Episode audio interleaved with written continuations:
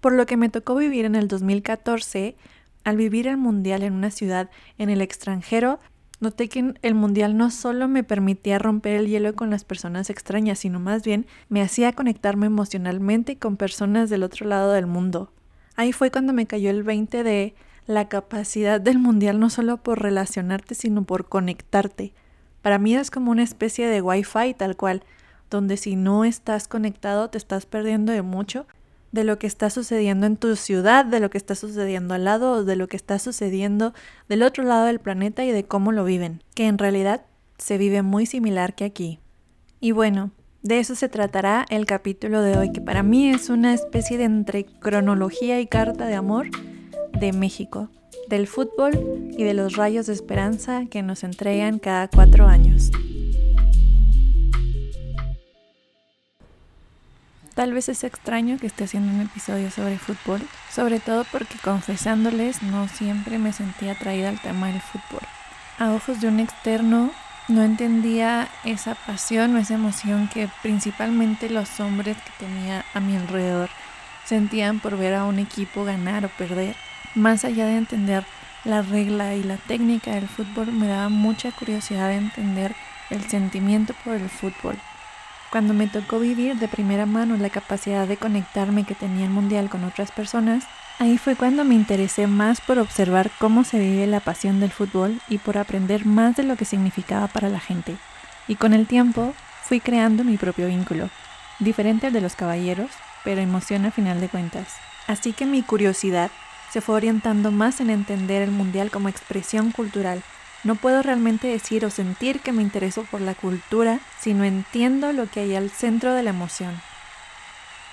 Para este capítulo invité a Omar, una de las personas más pamboleras que conozco, y además me gusta el contraste que se hace entre alguien de Chile y alguien de México. La primera memoria que tengo es de mi papá. Mi papá jugó fútbol profesional en Chile. Eh, jugó en Puerto Montt, jugó en San Luis, eh, de Quillota y en O'Higgins. Entonces, eh, mis recuerdos son verlo a él, eh, quizás entrenando, a pesar de que cuando yo nací él ya se había retirado. él fue el primero que me llevó al estadio, entonces para mí eso me marcó mucho y además siempre me acompañó en ese proceso de, de también cuando empecé a jugar fútbol en las series inferiores de Puerto Montt y cuando llegué en un momento a Colo Colo, que es como el club más grande acá en Chile. Entonces, creo que la memoria se me, se me lleva para allá. Esos primeros días de, de estadio que me llevó él. Que para mí son los más importantes, para un futbolero yo creo que eso no se olvida nunca. Y no solamente mi familia, eh, yo creo que eso también es como un imán para las personas que también son futboleras. Entre futboleros como que se entienden. Me acuerdo que hice una investigación de internet a nivel Google y descubrí o entendí que para los hombres es una forma de sacar este ADN de competencia que trae nato primitivo de los machos por competir o mostrar quién es el macho alfa y tener el derecho de aparearse con las hembras. Ese es un instinto que traemos en nuestra biología, en nuestro ADN.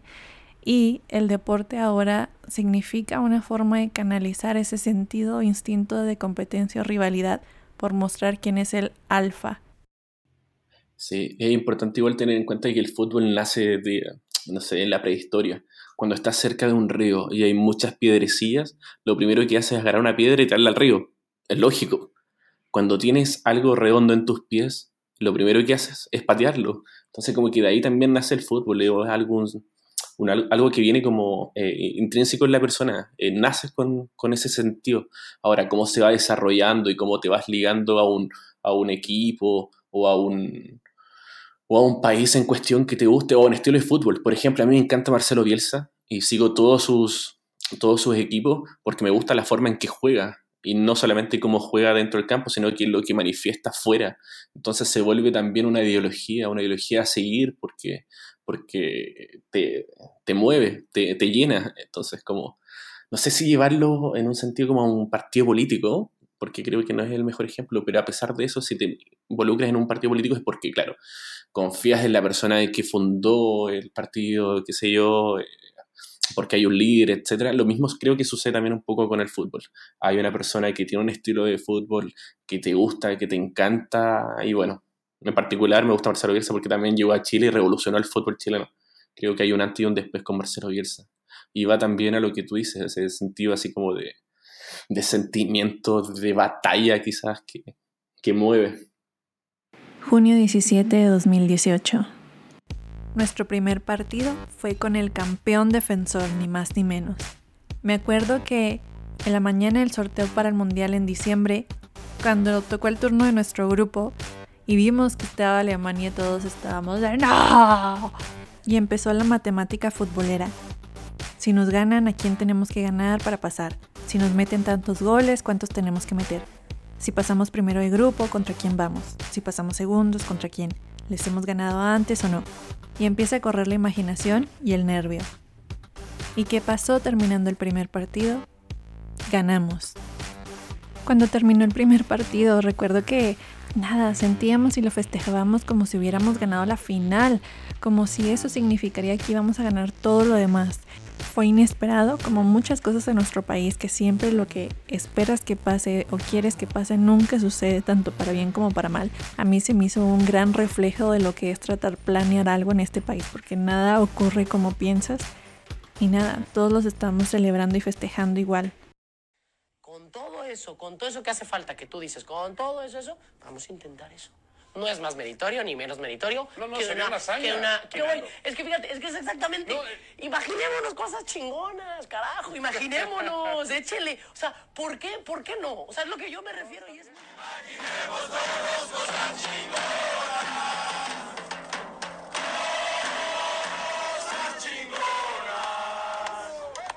El siguiente fragmento que van a escuchar lo grabé justo después de terminar el partido y ahora lo escucho y nada, se me hace ridículo de lo peor.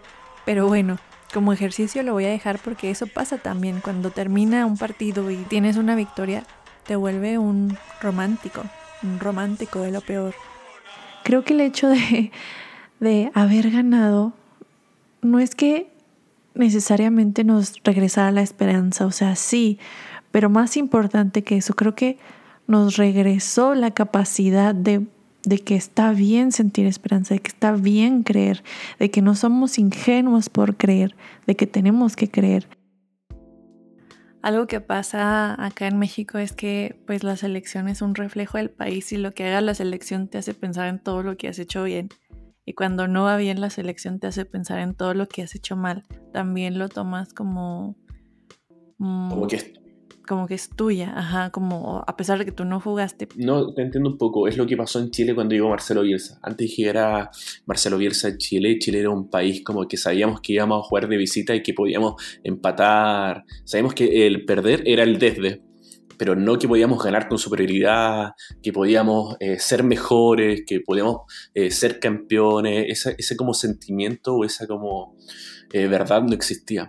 Llega una persona que en verdad tiene los ideales claros, que quiere imponer un juego que no existía en Chile al menos, y lo hace, también te despierta eso, porque yo no puedo, porque yo no puedo ser el mejor en lo que estoy haciendo, cuando debería ser algo primordial. Entonces como que ahí también despertó estas ganas como de un sentimiento de, un, de una generación, que acá en Chile le llama la generación dorada, que es de poder hacer las cosas. ¿Por qué no? ¿Por qué no se puede? Claro que puedo ser mejor que el otro. Y también de, despertó eso mismo como me llama mucho la atención como en los barrios en Chile. Por lo general todos los jugadores de la selección en Chile son, del, son de los barrios. Y estos barrios vienen eh, de una dictadura súper marcada, de papás que vivieron la dictadura en Chile. Entonces, toda la generación dorada que es 88, 89, 90, tienen como ese sentimiento de sí se puede. Y eso justamente lo viene a inculcar un entrenador en una selección y el fútbol, como te contaba, va de la mano. También empuja a que las personas que no les gusta el fútbol se encanten justamente con, con una selección que gana, gusta y golea. Junio 23 de 2018. En el segundo partido de la fase de grupos, a México le tocó competir contra Corea. México ganó.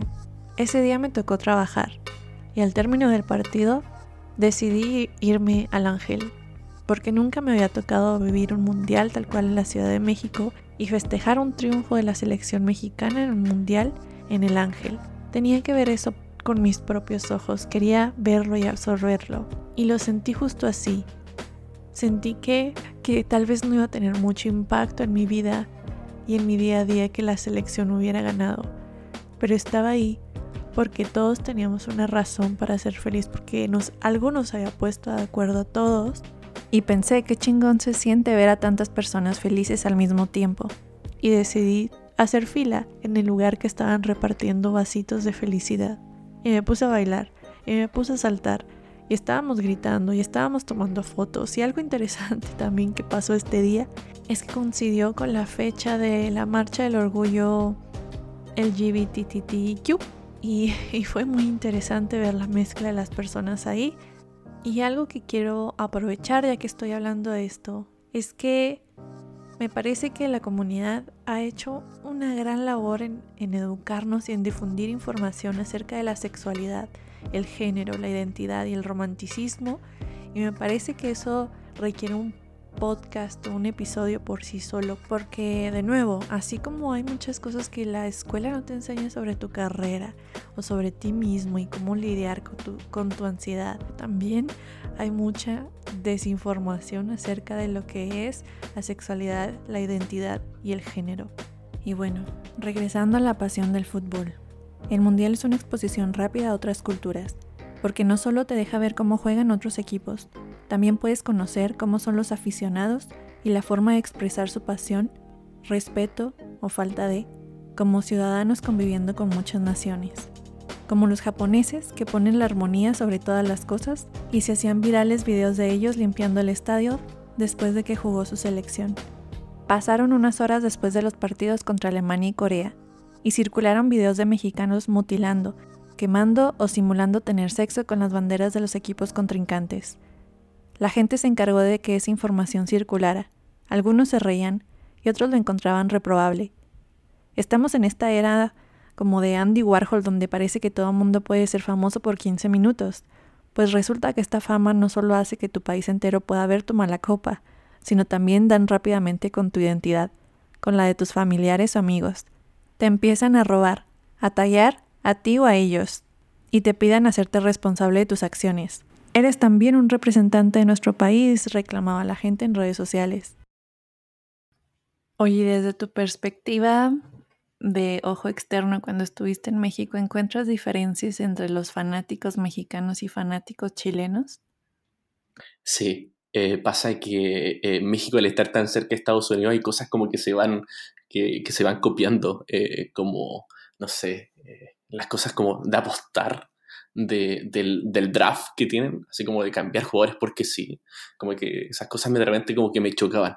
En Chile no sucede eso y al estar tan cerca de Brasil o Argentina es como un sentimiento ya descontrolado. No, no es que no pase en México, pero quizás no pasa de la misma forma así de, estos son mis colores y mis colores son estos y no voy a transarlos quizás en México vi algo que, que, sí, que si bien le gustaba mucho el fútbol, con mis mejores amigos en México le encanta el fútbol, eh, me pasaba que, claro, eh, no era como, vamos a la cancha porque tenemos que ir a ver ahora eh, los octavos de final. No, algunos preferían verlo de la tele y no pasaba.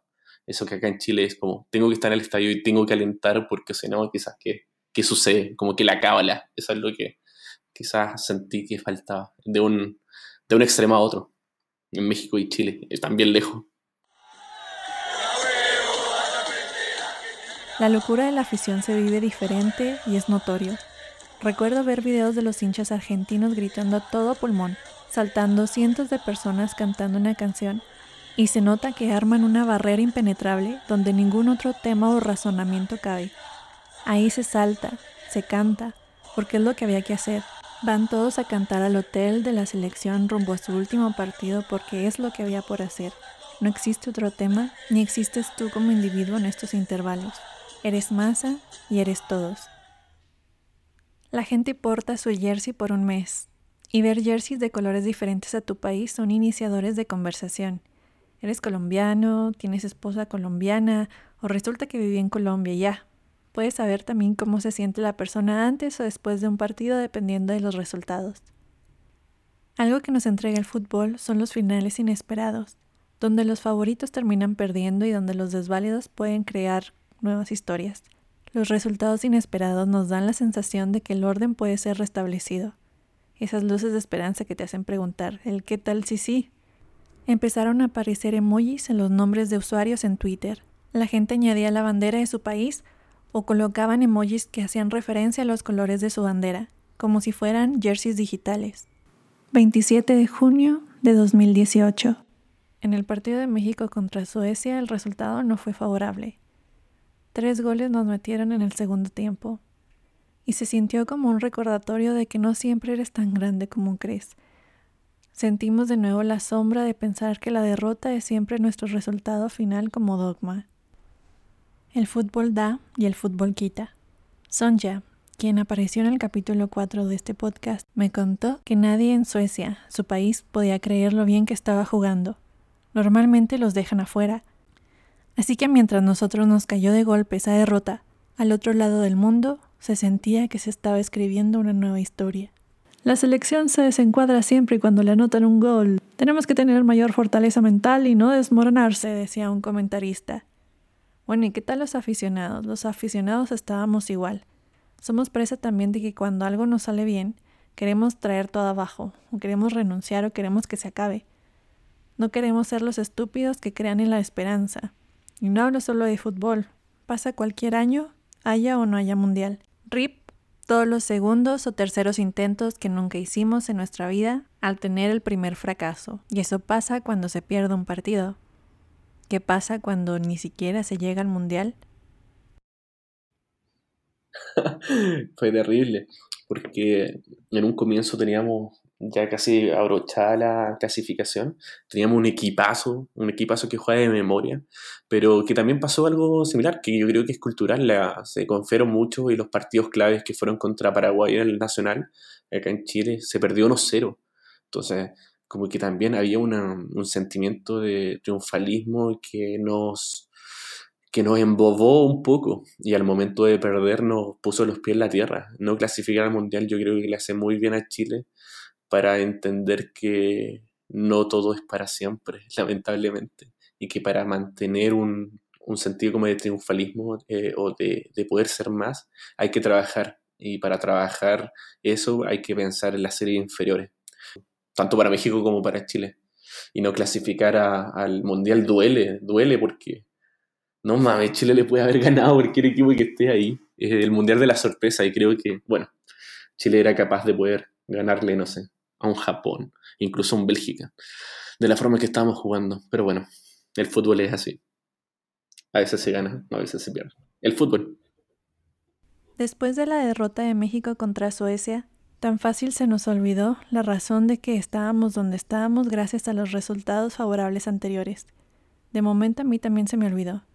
La única esperanza era que Corea venciera a Alemania, Estábamos en la oficina siguiendo los partidos simultáneos en dos salas diferentes. Poco a poco la audiencia del partido de Corea-Alemania empezó a aumentar. Y de repente...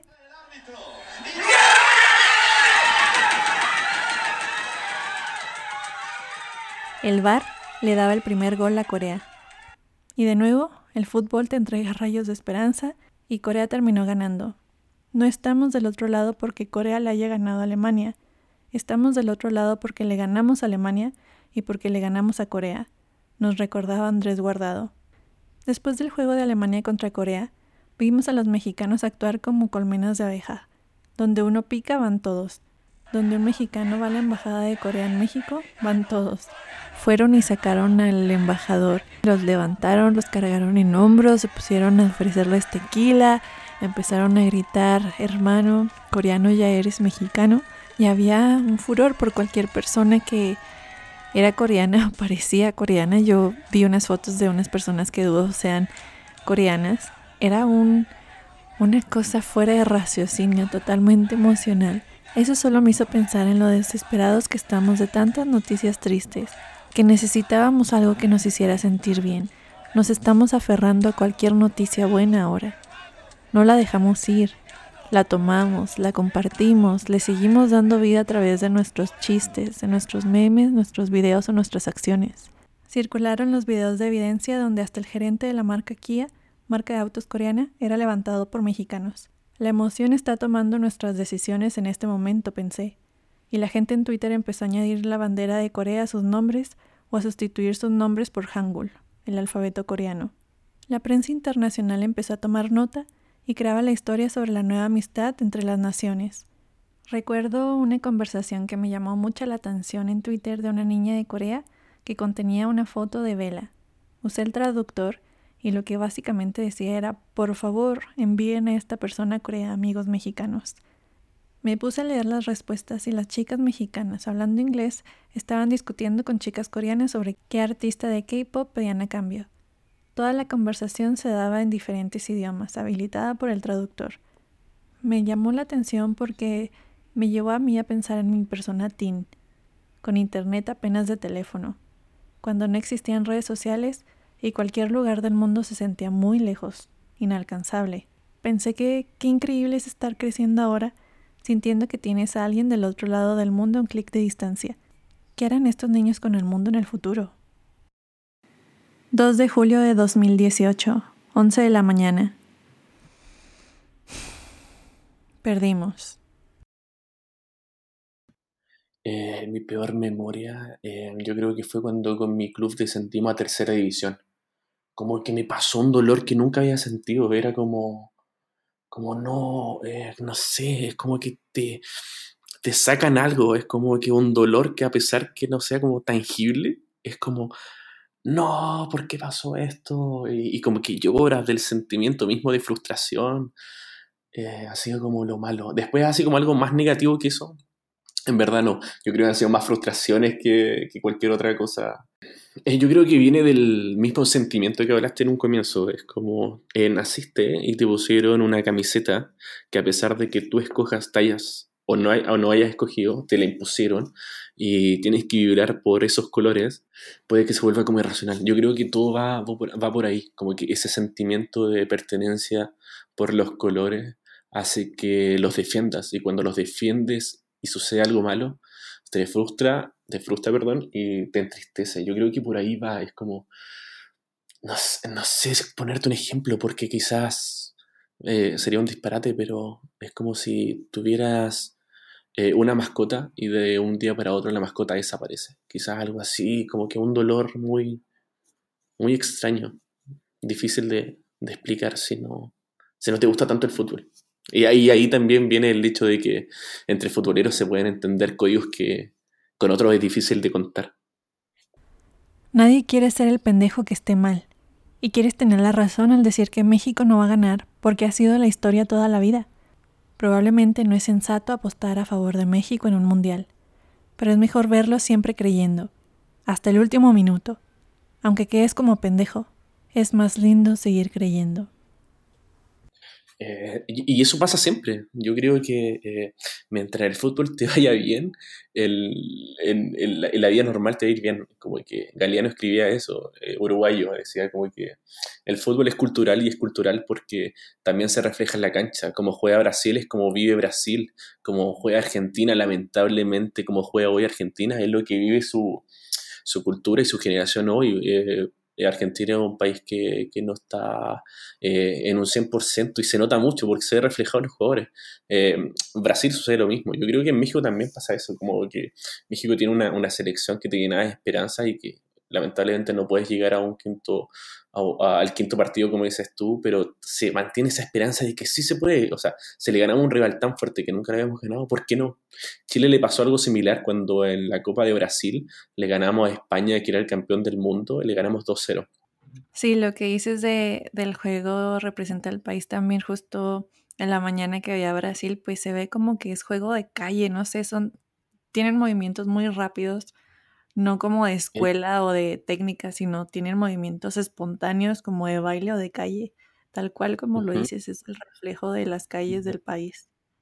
Me llamó mucho la atención cuando estuve en Río de que eh, en las noches la gente iba a jugar a la eh, fútbol a la playa. Todo en todos lados hay fútbol. Entonces, como el Brasileirao es un campeonato que tiene muchos equipos, y a la vez también estás jugando Copa Libertadores o Copa Sudamericana acá en Sudamérica, eh, te mantiene todo el día pegado al fútbol. O sea, los bares fútbol, es cerveza, es fútbol, es alegría, es carnaval. Y eso mismo se ve reflejado en la cancha. Por eso yo creo que ese sentimiento de alegría también se ve reflejado dentro de la cancha, con, siempre con jugadores que son muy buenos. O sea, Ronaldinho, que era un jugador extraordinario, eh, de Río y mira, así como que vive de la fiesta, o sea, no puede faltarle alegría a un jugador de fútbol para que de verdad se pueda desempeñar tal cual es. En Chile, por ejemplo, uno de los que refleja mejor eso es Arturo Vidal, que viene de un barrio muy pobre, un barrio en verdad donde por lo general no hubiera pasado nada. Él se esfuerza, sale adelante y es hoy por hoy uno de los mejores eh, volantes eh, creativos polifuncionales del mundo. Oye, y hablando de Río, ¿cómo recuerdas que viviste Río 2014? Estaba, yo vi toda la eliminatoria en, en México y era súper raro porque siendo futbolero y tocaba jugar, por ejemplo, un Chile, un Chile-Brasil, viéndolo desde la, desde la LAP y todo lo demás trabajando y tú pegado viendo el fútbol, era como raro. Entonces, como que cuando quería gritar gol y abrazar a alguien, miraba al lado y no había nadie, fue como algo trágico. Y después volver a Chile, claro, eh, fue todo lo contrario. Creo que no, no podría volver a vivir algo así parecido.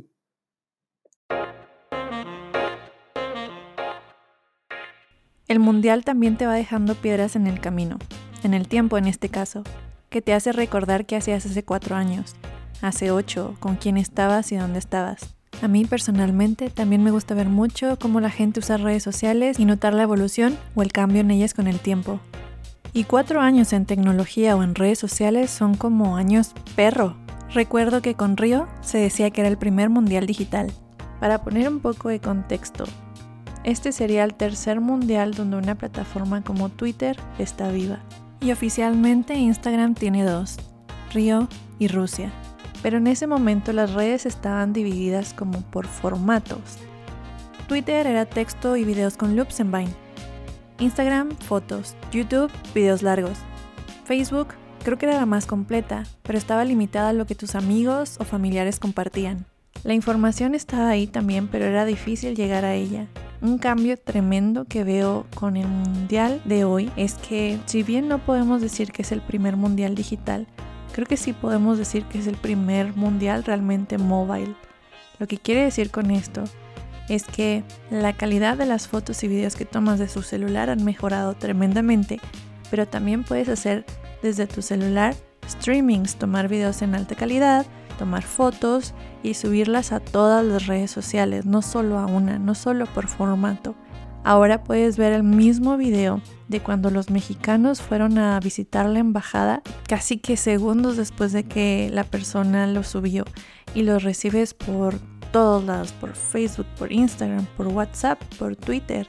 Es muy fácil enterarte de algo que está sucediendo. Como la información ahora es rápidamente esparcida y viralizable, creo que también ya cualquiera puede ser influencer. Es fácil que te descubran y que la misma gente se encargue de compartir tu contenido.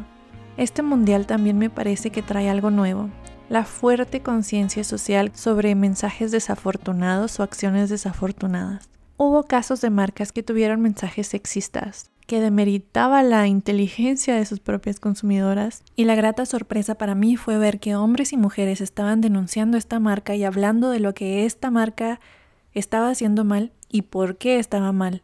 Si esto hubiera sido hace al menos un par de años, muchos hombres y mujeres serían tachados de locos y les lloverían memes de siéntese señora. Estoy segura que a muchas mujeres nos frenaría el denunciarla, porque cuando eso sucedía, te tachaban de loca, de histérica, te decían que te callaras. Era difícil que alguien más estuviera defendiéndote o viéndolo desde tu punto de vista. Y eso me hizo también sentir un rayito de esperanza. Y lo abracé. Bueno, y recapitulando un poco, o en resumen, así fue como armé mi vínculo emocional con el fútbol, o más específicamente con el mundial. La parte técnica del fútbol para mí es secundaria, porque observar cómo la gente expresa y desencadena su pasión de formas ingobernables era lo suficientemente fascinante para mí, que me hacía no querer desprenderme ni un solo segundo de lo que estaba pasando. ¿Qué otro suceso en nuestra vida nos da la oportunidad de creer que si los otros pueden, ¿por qué yo no? ¿Qué otro suceso en nuestra vida nos deja la oportunidad de reescribir la historia? Me gustaría preguntarte en una frase corta, casi que en un tuit, ¿Cómo, definirías el mundial? El de la sorpresa. ¿Cómo definirías a un equipo? Eh, equipo. Eh, pasión, respeto y mucho huevo. Hinchas. Eh, que dejan todo por un sentimiento. A los latinoamericanos. Somos quienes adoptamos el fútbol como una cultura. A las mujeres en el deporte. Lo más bonito que le pudo pasar. Porque eh, la mujer tiene un sentimiento, perdón, eh, tiene características que el hombre nunca va a entender y nunca va a comprender. Yo creo que las mujeres tienen 12 sentidos, nosotros solamente tenemos desarrollados 5 o 6, y el hecho de que estén acompañando al fútbol y sean parte, partícipes de, de una fiesta así, ayuda. Y a la gente que no ve fútbol. El fútbol es para todos, no es necesario entenderlo para poder disfrutarlo. Y quiero cerrar con un texto escrito e inspirado en algunas partes por Juan Villoro y Eduardo Galeano. El fútbol, esa pasión irracional que nos hace llorar de felicidad o de tristeza, ese capaz de transformar adultos en niños, ese acto de fe que nos hace creer en supersticiones, en la magia y en los milagros, el que nos da pretextos de unión y reunión, nos regala días feriados improvisados y es un generador de nombres populares para los varones por nacer, lo que cada cuatro años nos une para ver a nuestro país competir contra el mundo lo que cada cuatro años reúne al mundo en una emoción, lo que hace que cantemos al unísono. Eduardo Galeano dijo que en su vida una persona puede cambiar de pareja, de partido político, de religión, pero no puede cambiar de equipo de fútbol.